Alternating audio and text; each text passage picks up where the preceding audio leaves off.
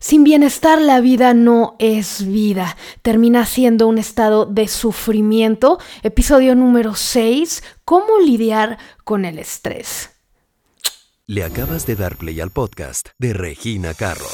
Atrévete a vivir, aprende y supera tus límites de la mano y la voz de especialistas que te ayudarán en temas de bienestar, mindfulness, relaciones y superación personal. Ese empujón que necesitabas para ahora sí atreverte a vivir con Regina Carrot. Carrotinos, gracias por volver a conectarse a mi podcast de Atrévete a Vivir. Los saluda Regina Carrot y estoy muy contenta que estén ahorita escuchando este podcast o inclusive viendo el video porque vamos a hablar del estrés y de cómo poder lidiar con él. Una de las preguntas que más me hacen a mí a lo largo de mis videos, de las conferencias, del coaching personal que doy en línea, es que me preguntan, Regina, no sé cómo lidiar con el estrés porque estamos en tiempos muy complicados. Cada vez yo siento más ansiedad, siento más ganas de comer. No sé ni siquiera qué hacer a lo largo de mi vida.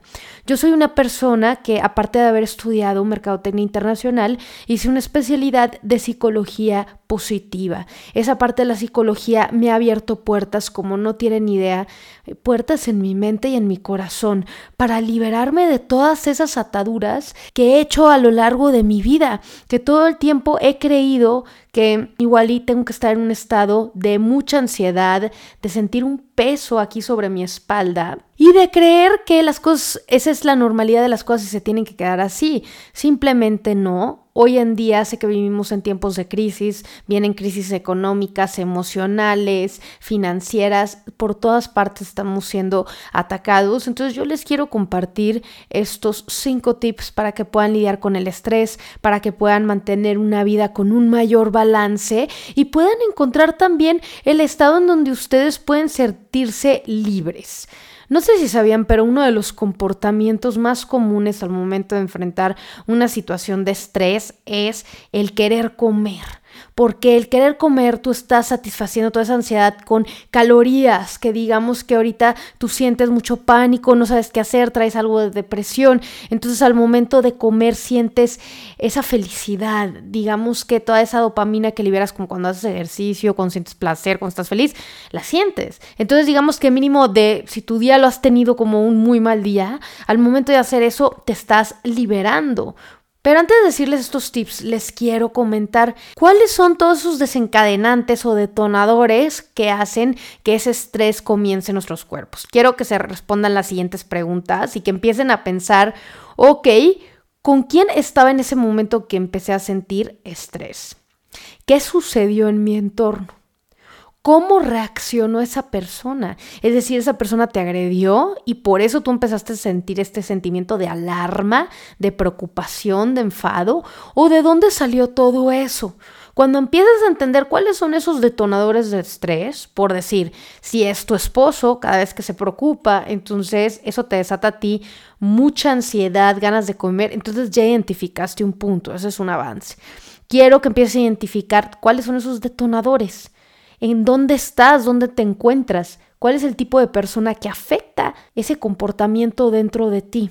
Cuando entendamos esos detonadores, entonces ya podemos pasar nosotros a estos tips y a las soluciones. Número uno, establece objetivos. Es decir, que a lo largo de tu día, no importa si es un día en el que no tienes mucho que hacer, no sabes ni siquiera cómo ocupar tu tiempo, cómo sentirte productiva, cómo sentirte productivo, no pasa nada, pero quiero que comiences a ponerte objetivos a corto plazo, más día por día, para que sientas una realización personal. Al momento de tú sentir esa realización personal, vas a ver cómo te vas a sentir en mucho más placer, vas a estar disfrutando más tu día y no vas a alarmarte tanto. Quizás esos detonadores de estrés por los que normalmente pasas y vives, ya no los vas a estar sintiendo. Te lo digo porque a mí me sucedió que el momento que yo empecé a plantear objetivos diarios es cuando vi un cambio verdadero en mí. Cuando en el día dije, voy a grabar dos videos o hoy le voy a llamar a mis papás, voy a tratar de hacer unos guiones, me voy a poner a escribir.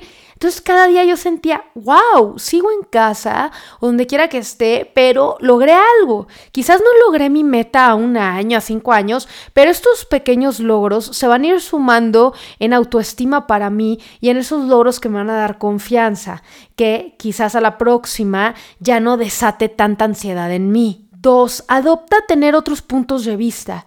A veces las, a veces las cosas se ven mucho más oscuras en la noche o con nuestro punto de vista porque nos sentimos nosotros encerrados en nuestros propios pensamientos. Pero no te ha tocado en una situación cuando de pronto te dice una amiga o te dice, oye Regina, no está tan mal lo que te está pasando como tú crees. ¿Por qué no ves otro punto de vista? Hace poco me decía uno de mis amigos que hace mucho no platicaba con él, me decía, es que siento mucha ansiedad y estrés porque tengo que ir a casa de mi papá y me dice, normalmente no voy mucho, no sé qué platicar y yo le dije, pero ¿por qué estrés? Y me dice, pues no sé. Y yo le dije, ¿por qué no? Mejor haces una lista y, y recuerden todos esos bonitos momentos y ahí le cambió la perspectiva y se abrió. Incluso ese momento que no quería ir, me terminó platicando que alargó esa comida a la que fue, que lo disfrutó y que fue mucho mejor. Entonces trata de adoptar otros puntos de vista, pero de gente de confianza de tu círculo. Yo no estoy hablando de gente, la famosa gente que si tú le pides opinión a todo mundo, entonces aguas con eso, porque luego hay gente que opina además y tan solo te termina lastimando. No necesitas la opinión de todo mundo y menos de personas que no han pasado por eso. Tres, ten un método de desahogo personal. Ese desahogo puede incluir leer a ratos, digamos que todas las mañanas lees, en la noche, haz ese tiempo para ti. Quizás es hablar con tu mejor amiga y estar echándose el chal, el cafecito, esa persona que sabes que te va a escuchar, que no te va a juzgar, que no importa nada. Bueno, trata de hablarle a esa persona, no importa, socializa de la manera que tú quieras o incluso trata de hacer cosas por ti. Yo veo que los mayores, yo veo que el mayor problema es que las personas no se dan tiempo para sus quehaceres. Es decir, haces cosas por los demás, por tus hijos, por tu esposo, por tu pareja y te dejas al mero final. Claro, carrotinos, por eso terminan con tanto estrés, con tantas piedras en la espalda.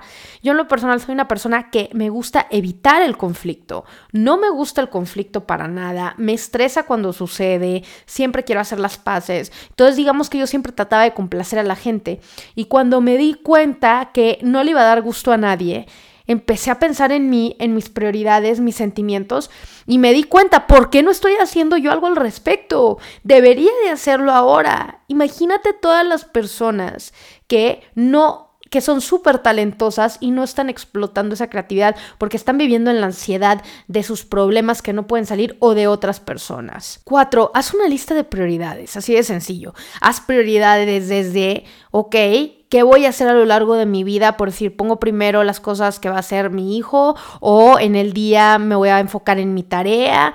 ¿Cuál va a ser tu día a día. Tienes que lavar ropa, tienes que ayudar en la casa, tienes que ayudarle a la tarea al hermanito, cualquier cosa. Pero asegúrame que en esa lista va a haber algo o al mínimo dos cosas que vas a hacer para ti. ¿Les ha sucedido en donde tienen tiempo libre y hacen algo que nunca se habían dado el tiempo de hacer y te sientes tan bien al final? Incluso puede ser ejercicio.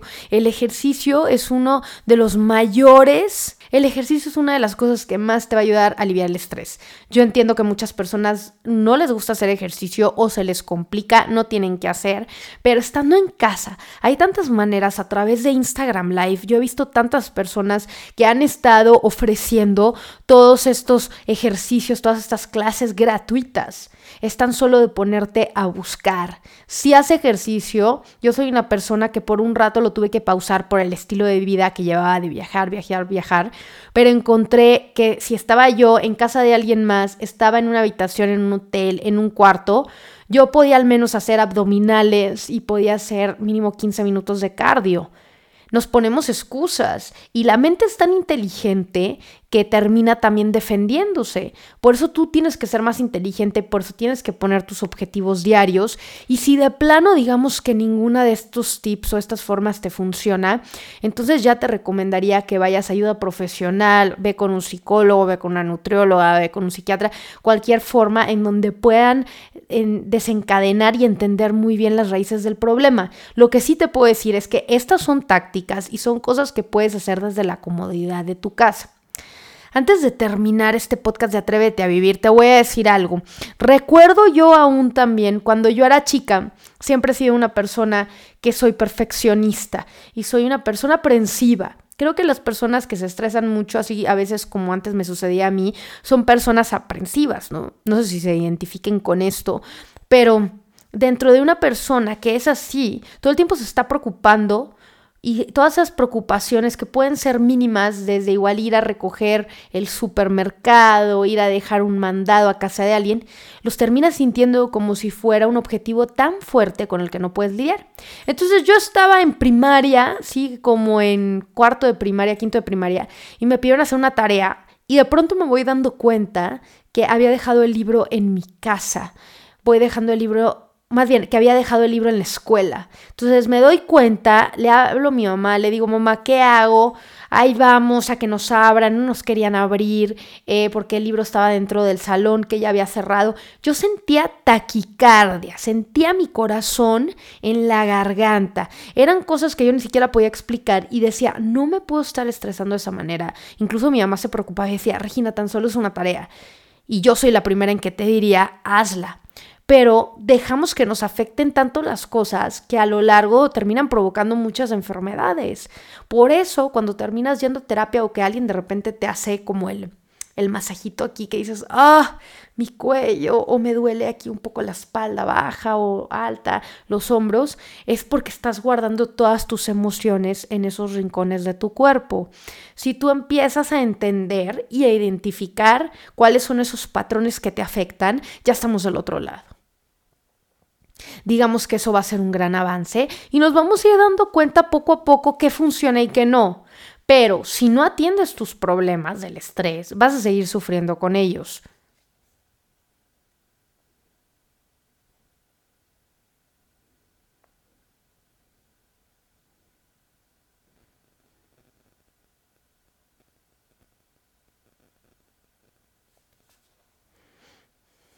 Otro tip que les quiero dejar, que a mí me ha funcionado mucho a lo largo de mi vida, es aprender a meditar. No me refiero a la meditación profunda, con las piernas cruzadas, que igual eso no es para ti. Yo me refiero más que nada a ese tiempo de meditación que tengas 5 o 10 minutos al día para ti en silencio, con una música tranquila, con sonidos igual y ambientales, sonidos que puede ser del mar, del agua, de lluvia, puras cosas que te tranquilicen y cuando tú logres entender, entrar a tu subconsciente y a esa paz mental, vas a ver cómo te vas a sentir más relajado. Digamos que nuestra cabeza constantemente todo el día está sintiendo ruido por aquí, ruido por allá, de un lado, del otro, y nunca se calla. Es más, han intentado dormir y que dices, mi cerebro de plano no se apaga. Bueno, la mayoría de las personas han experimentado eso.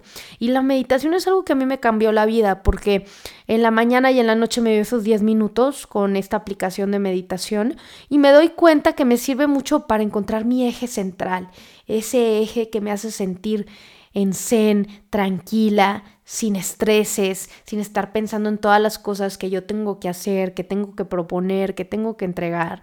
Entonces yo sí les recomiendo bastante que lo empiecen a hacer porque se van a sentir mucho más liberados, se van a sentir con unas ganas de vivir y con unas ganas de aprovechar el tiempo. Cuando tú tienes mucha mucho estrés o mucha carga, te sientes exhausto, no sientes, no tienes ganas de nada, no te motiva nada, no quieres hacer nada. Por eso yo quiero que tú trates de conectar contigo mismo, con tus problemas en el interior y ya que los identifiques, los ataques cada uno poco a poco con estos tips.